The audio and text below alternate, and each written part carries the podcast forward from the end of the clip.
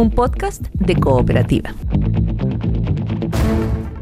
Este es el podcast de El Diario de Cooperativa, una presentación de cooperativapodcast.cl, otra forma de escuchar.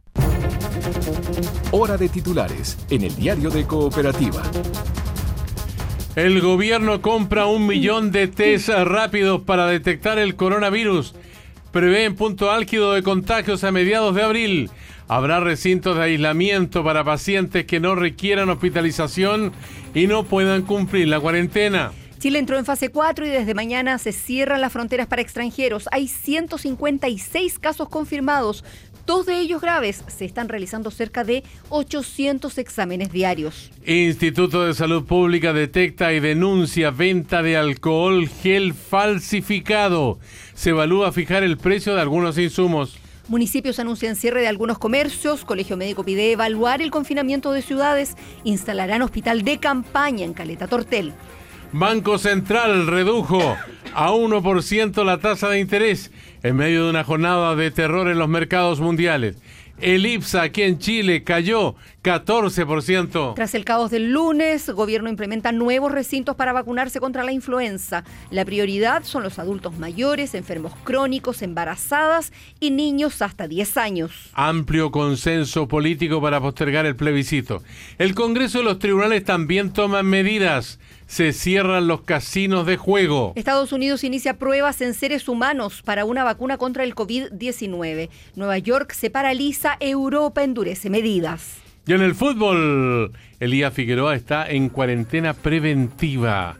El torneo local se suspende por al menos dos semanas. Estás escuchando el podcast de El Diario de Cooperativa, una presentación de cooperativapodcast.cl. Vamos al Palacio de la Moneda. Estamos ya en contacto con Valentina Godoy. Hay reuniones hoy, por cierto, por eh, coronavirus. ¿Cómo estás, Vale? Buen día.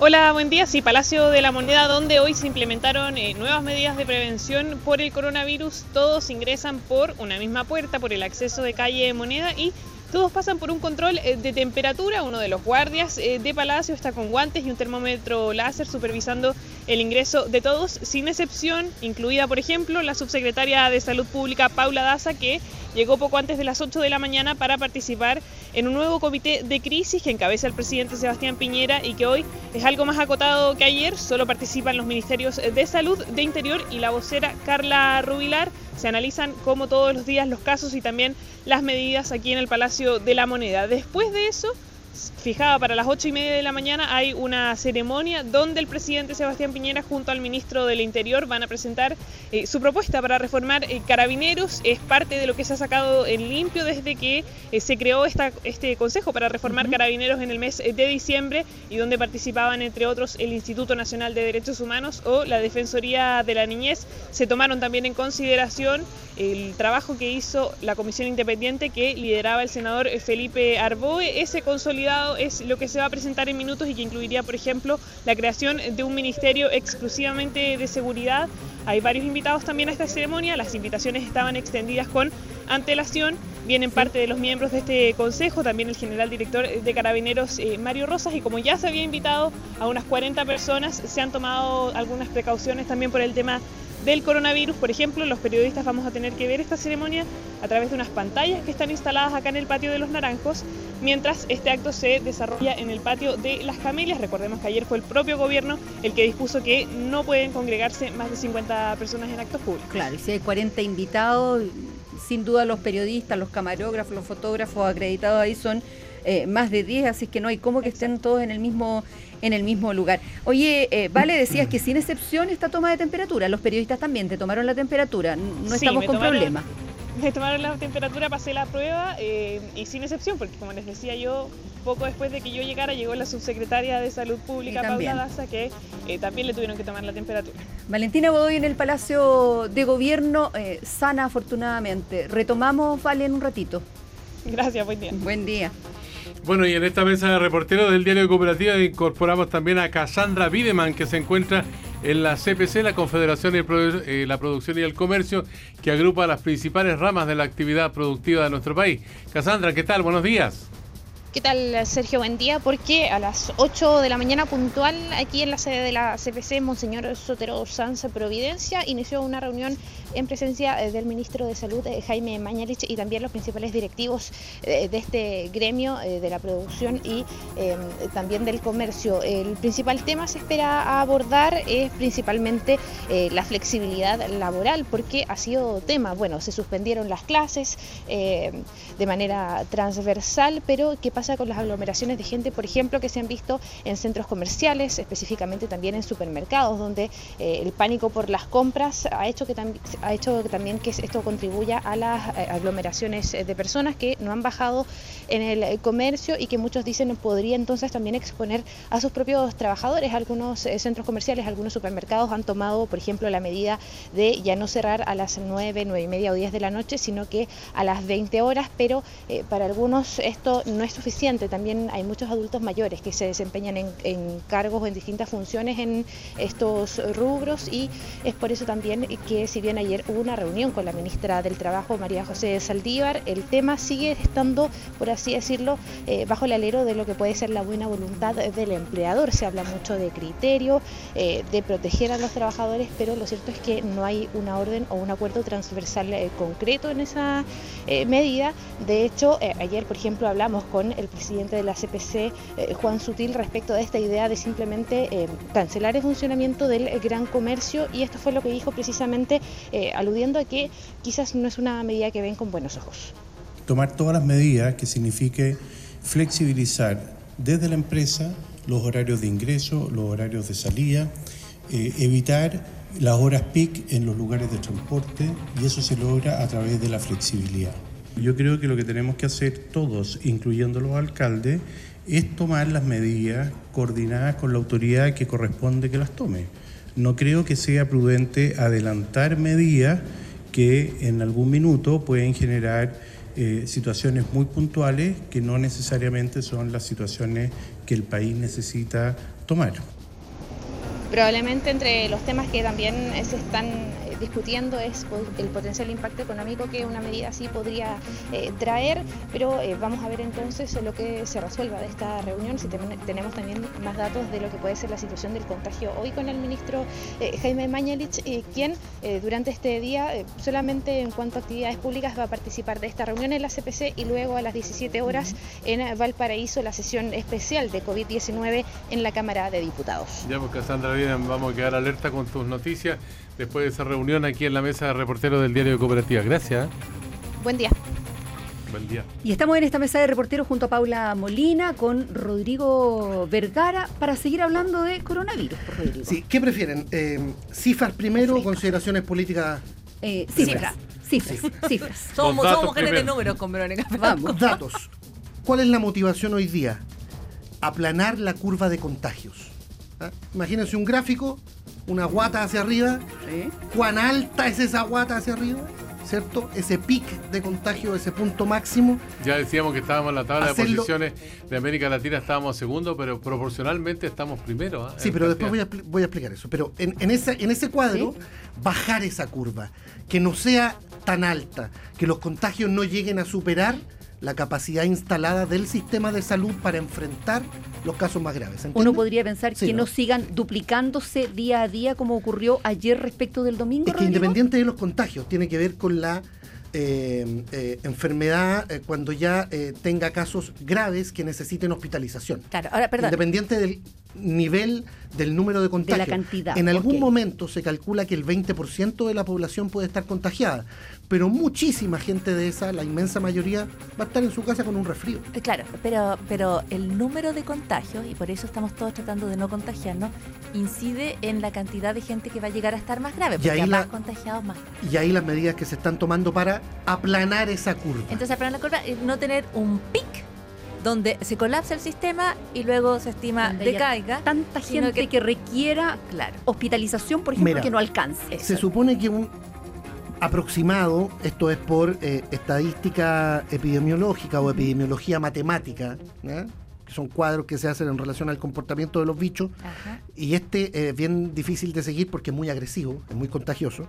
Eh, se calcula que 3,5 millones de chilenos podrían llegar a estar infectados de coronavirus en algún momento de este año. Que algunos no lo van a sentir. Algunos no lo van a sentir. algunos van a pasar como un resfrío un normal. Resfrío común. 16% de esas eh, personas van a tener que ser hospitalizadas en algún eh, instante, en algún momento. 8% van a necesitar una cama UTI en algún momento. 0,5% un aparato ECMO. ¿Para qué? Para, darle respiración artificial y, otras, eh, y otros beneficios. El tema es que esa situación más crítica no se produzca toda de un viaje, que sean espaciados esos casos. Hay capacidad para eh, de camas, por ejemplo, y también con estos grupos es para eh, recibir en el sistema tanto público como privado de salud a 6.000 enfermos que están en estos cuadros más graves al mismo tiempo. ¿Cómo, lo haces? Sí, perdona la duda, pero ayer eh, yo conversaba con un bronco pulmonar, Jorge Tracy, me decía, tenemos entre 1.600 y 1.800 camas críticas. Eh, y esas camas críticas en un año normal tienen una ocupación de hasta el 90% en un invierno de un año normal. Mira. Eh, ¿Cómo podrías atender a.? Te, pregunto, digamos, no eres la autoridad, no, no, pero te pregunto cómo, cómo, darían los números. El, cálculo que se hace en el Ministerio de Salud pasa por la cantidad de camas disponibles hoy día, la que seguramente se le va a echar mano en el sistema privado, las medidas que se están tomando con las Fuerzas Armadas sobre todo, ah, perfecto. y, eh, eh, la, capacidad que tenga el sistema de prevenir que lleguemos a ese nivel de contagio. hay que evitar, eh, por eso hay que controlar el Por eso las medidas de distancia social. De ahí la frase de Mañalich ayer, que decía que Chile está ahí entre Corea e Italia, no entre Togo y los Vilos, digamos, entre Corea e Italia. ¿Y más cerca de quién no Estamos haciendo las cosas, eh, según señalan en el Ministerio de Salud, para estar más cerca de Corea, que tiene una letalidad de 0,8% hoy día. Italia tiene una letalidad de 6,6% de los casos, o sea, muy alta. ¿Cuál es el cálculo para Chile? Y esta es la cifra quizás más escabrosa, pero hay que darla. Que eventualmente de todos los contagiados podría llegar a morir el 2% en nuestro país. El 2% de esos 3 millones y medio que eventualmente vamos a terminar o van a terminar contagiados. ¿Cuál es la medida de prevención fundamental? La distancia social. Eh, eh, la limpieza a la que ya hemos eh, aludido profusamente, las manos, los toallitas húmedas, la descontaminación, las cuarentenas, respetar todo aquello que se dice en torno a la llamada distancia social para que para evitar contagiar a los grupos de riesgo. ¿Cuáles son? Sobre todo los adultos mayores y los adultos mayores con enfermedades crónicas que tengan más de 70 años. Te digo, en el... y ahí la frase famosa de Italia, protejamos a nuestros abuelos. Protejamos a nuestros abuelos. Ahora, eh, algún punto allí, ¿ah? no se trata solo de proteger a los abuelos, si bien hay algunas personas que van a pasar como si fuera un resfrío común, en las conversaciones que yo tuve ayer con infectólogos y broncopulmonares, tú no sabes quién va a pasar como un resfrío común esto ataca, este virus eh, se instala en los pulmones. Esta es una pulmonía. Y yo creo que es interesante tenerlo en vista porque para las personas que pongas en el escenario una pulmonía, de una neumonía, y luego piense cuánto le puede servir tomar vitamina C para detener una pulmonía o una neumonía. O cuánto le puede servir hacer gargaras con sal. Entonces, ahí está. Y, hay una cosa también, Rodrigo, que, que es un apunte. Yo nosotros, todos los que nos escuchan, quisiéramos estar más cerca de Corea que de Italia, ¿no es cierto? Pero yo no veo motivos para el optimismo, más bien veo motivos para la precaución si Chile tiene la tasa de contagio más alta de Latinoamérica. Entonces, ¿por qué si estamos súper mal en nuestra propia región? ¿De qué manera podríamos estar más cerca de Corea? esa es como una pregunta. Déjame decirte una cosa sobre eso, a propósito de lo que decía Sergio también. Yo no sé si estamos súper mal, no, no tengo la experiencia para decirlo. tenemos la tasa eh, más alta de contagio en Latinoamérica. Sí, pero eh, déjame explicártelo. Eh, en los países vecinos prácticamente no hay examen de coronavirus, es lo que sostienen desde el gobierno. En Perú, por ejemplo, es casi, casi inexistente. Por tanto, todas las cifras de nuestros países vecinos de Latinoamérica parecieran estar subrepresentadas en materia de contagios. De ahí que eh, en el MinSal a mí me da la impresión de que están bastante, eh, no sé si eh, tranquilos, al contrario, yo los vi muy preocupados en la última jornada, pero con el nivel de contagios que hay hoy día en nuestro país, no han estimado necesario, por ejemplo, iniciar el cierre de comercio o tomar otras medidas que a esta hora, hoy día, se han considerado desproporcionadas. ¿Por qué? Porque, por ejemplo, el foco del Maule de la enfermedad acá en Chile todavía es súper rastreable. Ese es el del doctor, el caso cero. Claro, el caso cero que apareció a inicios El de doctor marzo y su esposo. que en algún momento se pensó, chuta, bueno, San Javier se va a infectar entero y hay 10 casos o algo así. Y se están siguiendo y se están eh, corroborando a los contactos que tuvieron. En el caso del San George, bueno, ya hay cuarentena y también se está eh, siguiendo. Eh, lo, que ha ocurrido con algunos casos más graves, hay una persona que está eh, bien grave en una clínica privada en Santiago Oriente, pero ella tiene eh, una eh, chiquilla joven, 22 años, tiene una enfermedad de base muy compleja. En el caso del hombre de 44 años, que está grave también, está saliendo, decían ayer, porque si bien presentó una falla monoorgánica, eh, sí ha presentado signos de recuperación, pese a estar con respirador mecánico. Lo que te digo es que todavía no se ha disparado la cifra de contagios como uno pudiera creer, que es lo que dicen los infectólogos, el comité de expertos y las autoridades del MinSal. Y la comparación que se hace con los vecinos tiene que ver básicamente con la capacidad de testearlo.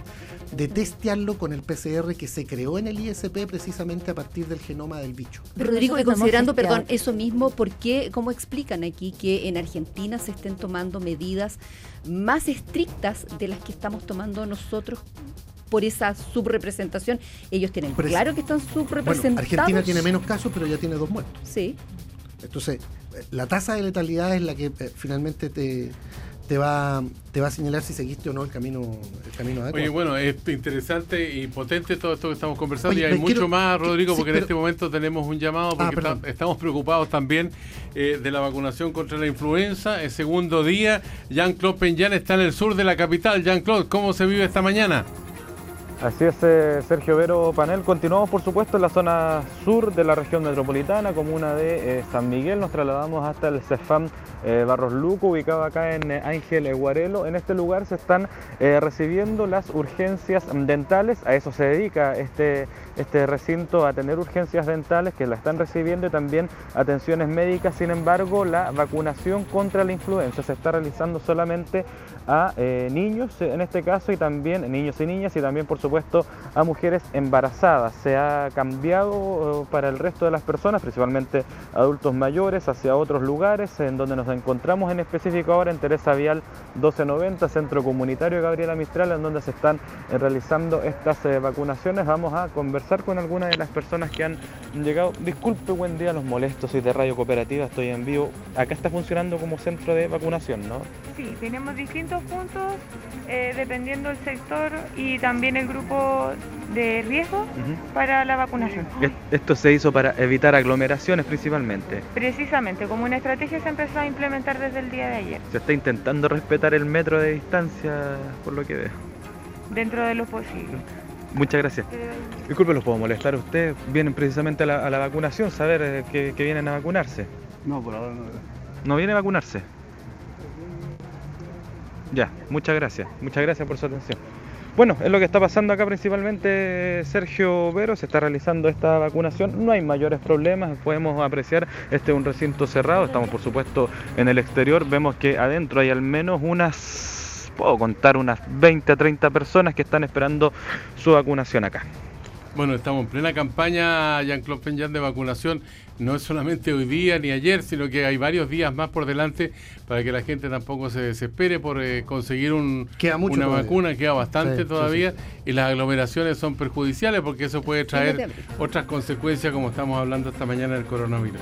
Eh, Jean-Claude Peñán, quedamos en contacto contigo. Volvemos en cualquier instante para saber más acerca de cómo avanza la campaña de vacunación contra la influenza que no tiene nada que ver con el coronavirus. Lo Muy repetimos claro. una vez más. Pero que es importante porque en la medida que menos gente se enferme de influenza en el invierno, va a haber más espacio para atender a los que van a eh, estar con el virus del, del coronavirus. Estás escuchando el podcast de El Diario de Cooperativa. Una presentación de cooperativapodcast.cl. En el diario de Cooperativa estamos en contacto con la doctora Claudia Cortés, académica de la Facultad de Medicina de la Universidad de Chile, vicepresidenta de la Sociedad Chilena de Infectología. ¿Cómo está, doctora? Buenos días. Buenos días, Hola, doctora. muy buenos días. Hola. Hola a todos. Eh, bueno, partamos con preguntas de la gente. ¿Qué le parece? Por supuesto, Vamos. aquí estamos. Eh, escuchamos. Hola, buenos días. Mi nombre es Jessica. Una consulta. Mira, en mi caso somos cinco integrantes. Tres de ellos están en cuarentena por prevención, como lo han indicado las autoridades. Y dos de nosotras, que es mi hijo y yo, tenemos que ir a trabajar. ¿Cuál es el beneficio para las personas que están en cuarentena si cuando llegamos podemos traer el virus y podemos infectarlo y ellos se están resguardando? ¿Sirve de algo eso? Gracias. Doctora Claudio Cortés, ahí está la, la pregunta, ¿no? A ver, probablemente esas tres personas que están en cuarentena, que más bien usamos el término aislamiento, cuarentena son 40 días y aquí estamos hablando de 14 y cuarentena tiene un estigma social que queremos tratar de eliminar. Esas tres personas que están en aislamiento son probablemente contactos, eso es lo que yo logro entender de la pregunta. Por lo tanto, esas personas estuvieron en contacto con alguien con coronavirus. Esas personas están ahí durante 14 días para tratar que evitar que diseminen la infección a otras personas. La gente que está saliendo del casa, que serían contactos en segundo grado, solo se están aislando el primer grado. Estas son como las capas de una cebolla. Solo los que tuvieron contacto directo con un caso conocido se aíslan por 14 días. Los que salen y entran de la casa tienen que tener extremar las medidas de lavado de manos, de limpieza de superficies de la casa para que no transmitan la enfermedad ni afuera de la casa ni la traigan eventualmente por algún contacto externo hacia dentro de la casa. Uno debiera llegar, perdón, doctora, por ejemplo, a bañarse y a sacarse toda la ropa que usó mientras anduvo trabajando afuera para lavarla si bien se han hecho estudios, como ustedes saben, este virus nació hace dos meses y medio, entonces hay una serie de cosas que desconocemos. Se están publicando ahora recientemente estudios que dicen que el virus sobrevive en algunas superficies, eh, como acero, como algunos plásticos. En la pantalla del celular, por ejemplo. Hasta, hasta 12 horas, exactamente. No sabemos qué pasa con la ropa, que no sabemos qué pasa con superficies más porosas. Si tenemos la oportunidad, sí, claro, lavar la ropa, como se lava normalmente en la lavadora o a mano con detergente común, pero lo importante es no desviarse de las medidas principales, no apoyarse en medidas que uno cree que pueden ser mejores cuando lo que está demostrado que es útil es el lavado de manos frecuente con agua y con jabón y eventualmente si no tenemos disponible con alcohol gel, aunque el agua y jabón es más efectivo, y el estornudar en el antebrazo y el limpiar superficies con eh, detergentes mm, de casa, digamos, ninguna cosa especial. Esos son lejos las medidas más importantes. Y si estamos enfermos, si nos sentimos resfriados, si tenemos, hay que guardar eh, aislamiento. Podemos escuchar más de lo que nos preguntan los auditores, doctora. Buenos días, por favor, ¿pueden indicar cuáles son las enfermedades crónicas con el coronavirus? Lo, que se produce con el bicho, doctora. Lo que pasa es que los pacientes que tienen enfermedades crónicas, cualquiera sea ella, ya tienen algún hándicap en contra. Pero si logramos mantener esos pacientes controlados establemente, y esto es fundamental, que los pacientes crónicos no abandonen su tratamiento. Había una serie de fake news sobre que algunos antihipertensivos podrían interactuar con el coronavirus y hacer la enfermedad más grave. Eso es falso. Todos los pacientes hipertensos, que son muchísimos, y efectivamente se ha visto que la población con hipertensión y con enfermedades cardíacas podría llegar a tener una enfermedad más grave no deben suspender su tratamiento. Si yo tengo, por ejemplo, otro ejemplo, una diabetes, pero la tengo compensada, tengo mis glicemias, mis azúcares en la sangre normales y me estoy tomando mi tratamiento, voy a tener el mismo riesgo que una persona de mi edad. Pero para eso es fundamental que la gente siga sus tratamientos crónicos y no suspenda. Quienes pueden tener un poco más de complicaciones, cosa que se ve en todas las infecciones respiratorias, son la gente que tiene patología pulmonar de base, los asmáticos severos, por ejemplo, la gente con fibrosis pulmonar. Esa es gente que debiera desde ya estar haciendo un refuerzo mucho más importante del aislamiento social. Perfecto. Y escuchamos a otro de los auditores y empezamos con las preguntas aquí en el panel, eh, doctora. Hola, buen día, Verónica. Hola, buen día. La pregunta sobre el coronavirus. Una persona que tuvo coronavirus eh, ¿puede volver a infectarse o queda inmune con la primera infecta? Gracias. Responde la doctora Claudia Cortés, académica de la Facultad de Medicina de la Universidad de Chile de nuevo, como este es un virus que se conoce hace poco y no hay tanto tiempo de evolución, por lo tanto no ha habido reexposición, pero lo que se ha visto hasta ahora, particularmente en los reportes de China, es que quedaría algún grado de inmunidad y probablemente con esta cepa idéntica de coronavirus no es probable que nos infectemos nuevamente. Ahora los virus van mutando con el tiempo levemente, por eso todos los años nos da resfrío, por ejemplo, o todos los años nos da influenza. El punto que es como este es un virus absolutamente nuevo, no teníamos ninguna traza de inmunidad para defendernos de este nuevo tipo de agresor. Entonces, si el otro año o en dos años más este virus cambia un poquito, al menos nuestro cuerpo, nuestro sistema inmunológico ya lo va a haber conocido, aunque no sea idéntico, y algún nivel de defensa va a tener. Doctora, eh, se habla de la cuarentena, de tener a los niños en la casa, eh, pero... Aislamiento. Sí, de aislamiento. Eh, pero de repente al frente hay una placita y uno dice, ¿y si lo llevo a la plaza, qué tanto? está al aire libre, no estamos tan cerca del resto de las personas, o si quiero salir, no sé, a correr o a hacer deporte por el parque, ¿es recomendable bajo ningún bajo ninguna ningún escenario mejor quedarse ancho nomás? Lo que pasa es que en la placita del frente va a venir el vecinito del frente y el vecinito del otro lado de la plaza y los niños chupetean los juguetes, chupetean los columpios y hasta ahí llegó tu aislamiento, ya no sirvió para nada. Lo mismo que si haces deporte, si tú vivieras en un lugar aislado y solo en el mundo, ok, sal a correr, no tienes ningún problema, no te vas a pescar el virus desde el aire, pero uno interactúa con otras personas de alguna manera, por lo tanto es difícil poner un límite cuando las medidas son intermedias. Yo sé que suena terrible estar encerrado en la casa, pero es la única manera que en este momento podemos enlentecer la velocidad del contagio. Lo que nosotros le pedimos a la gente, particularmente a los universitarios, a los escolares, que están sin clases, que no tienen ninguna razón para estar fuera de la casa, le pedimos es quédate en tu casa, no le estamos pidiendo nada más difícil que eso. Eh, doctora, perdón, eso incluye, como decía usted, tampoco puedo salir a correr eh, alrededor de mi, de mi casa. ¿Puedo bajar al gimnasio si vivo en un departamento? Más peligroso el gimnasio que el parque, yo creo, ¿no? En el gimnasio vas a estar encerrada, vas a estar con otras personas que están tosiendo, yo no sé cuán frecuentemente y con qué limpiaron las máquinas del gimnasio. Ese es el punto. Doctora Claudia Cortés, eh, hay un dato que ha surgido del Ministerio de Salud que habla que podríamos llegar hasta 40.000 infectados. Eh, yo eso, eso a inicios de abril. Claro, a inicios de abril. Eh, y yo veo los datos que en Italia hay diagnosticado ya 27.980 en una población donde viven 60 millones de habitantes. Entonces, ¿podemos llegar a un número de esa naturaleza? ¿Puede ser más o menos? Esas son estimaciones que entregó anoche el Ministerio de Salud en base a un trabajo de un tesista doctoral de la Universidad Católica que tengo que entendido que él después hizo algunas correcciones y reparos, lo vi en las redes sociales, no tengo más fuentes oficiales que esa. Es difícil estimar todavía porque depende de nuestra curva de contagio. Nosotros actualmente nuestro R0, que es cuántas personas se contagian a partir de un caso índice, es más o menos alto, está entre 3 y 4. Por lo tanto, si no en este momento no extremamos las medidas de aislamiento, efectivamente podemos llegar a números así de grandes. El problema de ese número no son los 40.000, si de esos 40.000 hay un gran, gran porcentaje que van a tener una enfermedad menor. Son el 5% de esos 40.000, que es un número gigantesco, que van a necesitar cuidados intensivos y con ese número no damos abasto en las camas que tienen ventilador mecánico. Eh, muy buenos días, eh, Claudia Cortés. Mi pregunta tiene que ver con cómo vamos hasta mm, ahora. Hay eh, distintos gráficos y por supuesto no todos son profesionales, hay un montón de información falsa que circula, está la teoría de que los otros países latinoamericanos no están contando como nosotros sí estamos contando.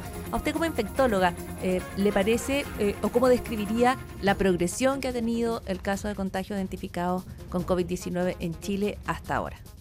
Hola Paula, buenos días. Eh, a ver, los casos de ayer a hoy, o perdón, de anteayer a ayer se duplicaron. Hasta antes de eso estábamos cada cuatro días duplicando los casos. El, que se duplique de un día para otro es, es, muy malo. Eso significa que en muy pocos días vamos a llegar a esas cifras de 40.000 casos. Es por eso que las medidas de aislamiento social tienen que ser acatadas y tienen que ser, probablemente van a ir en escalada. Vamos a ver qué, cuántos casos hay hoy día en relación al número ayer. Si se siguen duplicando, vamos por un mal camino. El punto es que el aislamiento social, los reflejos, si se hacen bien, son tres o cuatro días después, que es cuando los primeros casos que se evitaron, en fondo empiezan a disminuir la incidencia. Estamos yendo rápido, la verdad es que eso es así, eso es el objetivo, pero por otro lado se están tomando medidas efectivas. Esa curva que llega hasta 40.000 es sin medidas de mitigación. El gobierno y el Ministerio de Salud está tomando medidas de mitigación, pero depende de nosotros, de la población general, en hacerlas caso. Doctora, la, llevo de nuevo a la, a la cosa práctica. Em, nos preguntan eh, con el hashtag la cooperativa, ¿qué tan útil es el uso de mascarillas? Y esa duda quedó especialmente después de que este fin de semana el ministro Mañalich dijo que en el metro, en las micro, en la locomoción colectiva, eh, era mejor usarla. Si me subo al metro, ¿me pongo mascarilla? súper claro con la mascarilla. La Organización Mundial de la Salud, la Organización Panamericana de la Salud y el CDC, el Centro de Control de Enfermedades norteamericano, tienen una postura clarísima. Las mascarillas solo sirven para quienes están enfermos, para disminuir la diseminación del virus cada vez que tosen y estornuden. Esas son las personas que tienen que usar mascarilla en forma correcta. Las mascarillas tienen una vida útil bastante corta. Una vez que se humedece la mascarilla, la mascarilla deja de ser efectiva. También tienen que usar mascarillas quienes cuidan y quienes están en contacto directo con los enfermos, ya sea en la casa o en el hospital. Y para el personal de salud que está a cargo de pacientes, por supuesto que tienen que usar mascarillas. Esas mascarillas de alta eficiencia, que son de un valor mucho mayor y que tienen unos filtros diferentes, que son complejas de poner y sacar y si uno se las pone mal o se las saca mal no sirvió para nada porque se contamina y perdimos todo el efecto protector, solo están indicadas cuando uno va a tener un procedimiento invasivo de la vía aérea, o sea, cuando el personal de salud tiene un altísimo riesgo porque se va a aerosolizar estas pequeñas gotitas con el virus. Pero en la población general las mascarillas solo dan una sensación falsa de seguridad, porque además me toco la cara 20 veces para arreglarme la mascarilla y con eso ya me quedó el bicho en las manos. Doctora, eh, respecto del cierre del comercio, del gran comercio, se ha hablado estos últimos días, hay eh, alcaldes que quieren implementarlo, el gobierno todavía no, porque según el, Ministerio de Salud todavía sería una medida desproporcionada, que no se condice con los efectos de la enfermedad aún en, Chile ni con el número de casos. ¿Qué, ¿Qué opina usted?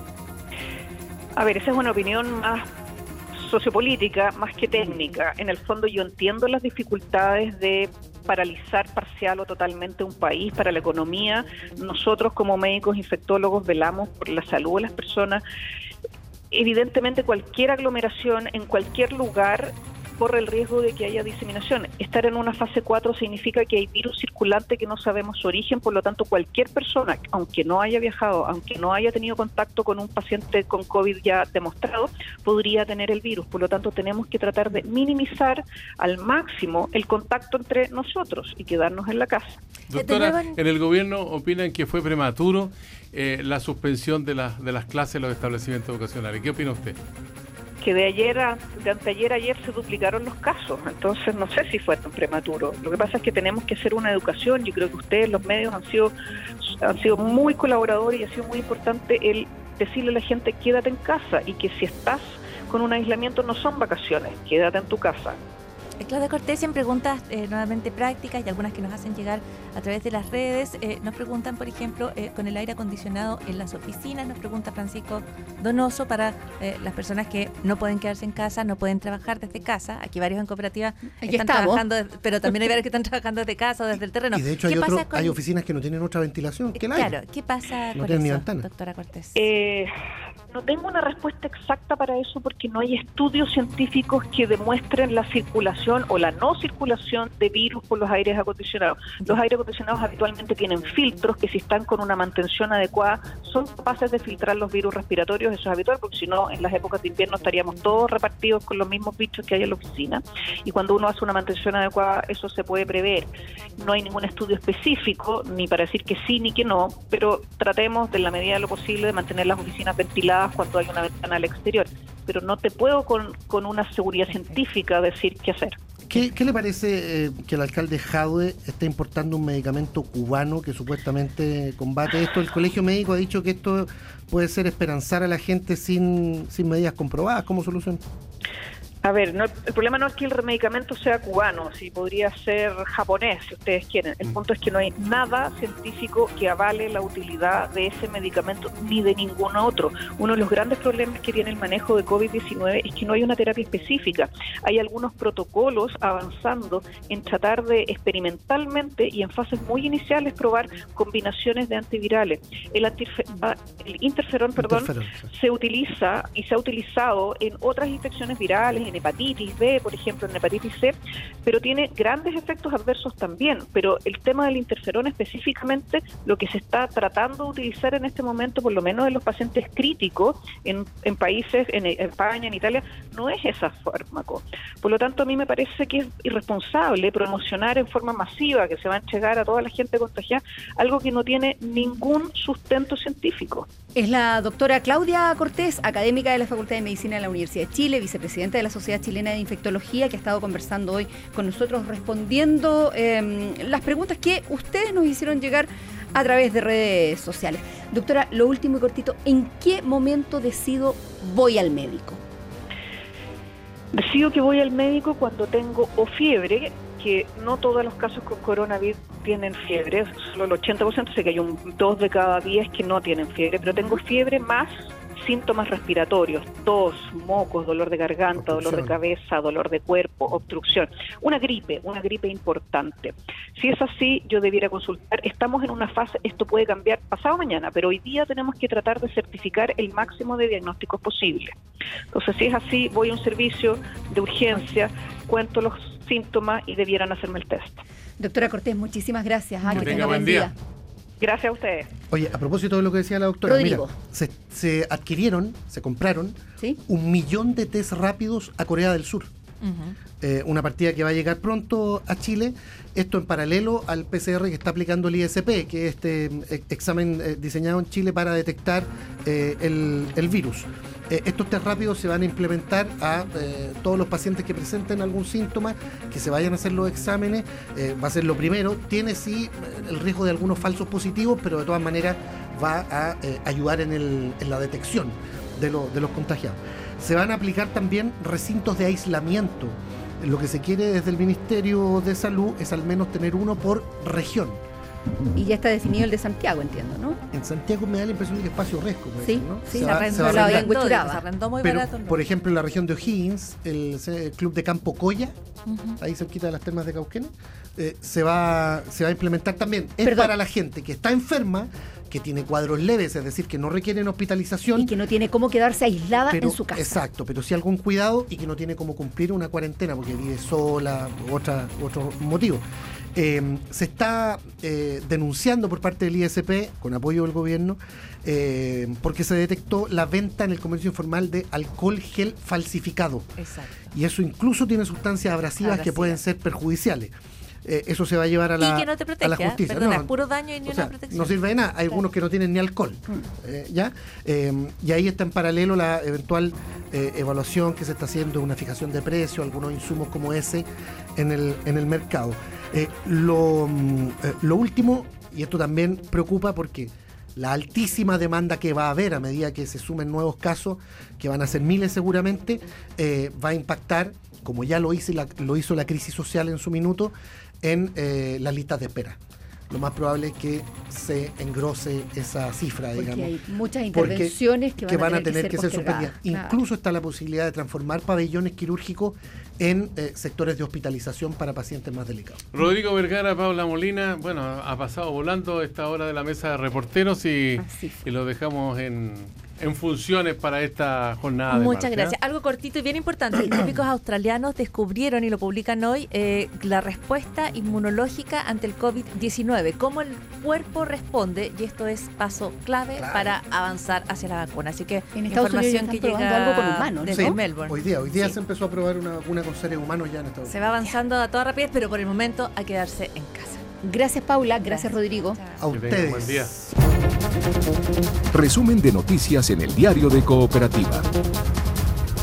Gobierno compra un millón de test rápidos para detectar el coronavirus. Prevén punto álgido de contagios a mediados de abril. Habrá recintos de aislamiento para pacientes que no requieran hospitalización y no puedan cumplir la cuarentena. se estima va a ser del orden de 12 semanas de enfermedad de principio Ya. al fin de este brote y después queda con es que algunos hay aislados. estimaciones que hablan de hasta 40.000 personas que podrían estar infectadas. En un minuto dado, O todas sea, juntas sí, un se pic, enferman. Un pic de 40.000. Como por ejemplo la cifra que vemos... Yo, yo creo que corresponde más o menos a la media que hemos calculado. Podría ser un poco más, un poco menos. Incluso podría ser más de 40.000. Podría ser más de 40.000 en un momento determinado. ¿Cuál es el momento en que más tenemos que estar preparados? si nosotros pensamos en 12 semanas, el periodo intermedio, digamos entre la semana 5 y 8, es el momento en que vamos a ¿Abril tener o más no? enfermos. ¿Mes de abril? Es fines de abril, principios de mayo. Chile entró en fase 4 y desde mañana se cierran las fronteras para extranjeros. Hay 156 casos confirmados, dos de ellos graves, y se están realizando cerca de 800 exámenes diarios. Instituto de Salud Pública detecta y denuncia venta de alcohol gel falsificado. Municipios anuncian cierre de algunos comercios. Colegio Médico pide evaluar el confinamiento de ciudades. Banco Central redujo a 1% la tasa de interés en medio de una jornada del terror en los mercados mundiales. El IPSA cayó 14%. Tras el caos del lunes, gobierno implementa nuevos recintos para vacunarse contra la influenza. La prioridad son los adultos mayores, enfermos crónicos, embarazadas y niños hasta 10 años. Uno llega aquí a las 5 y media de la mañana para agarrar una hora médica. A mí me queda más cómodo aquí. Siempre estoy atendido aquí. media cuadra más allá también. Pero caballero, a ver, perdón. Perdón, ¿Cuál es la ¿Me permite? ¿Me permite? Vamos a consultar. Por la vacuna. Sí. Tenemos distintos puntos eh, dependiendo del sector y también el grupo de riesgo para la vacunación. Amplio consenso político para postergar el plebiscito. El Congreso y los tribunales también toman medidas. Se cierran los casinos de juego. Y en el fútbol, Elías Figueroa está en cuarentena preventiva. El torneo local se suspende por al menos dos semanas.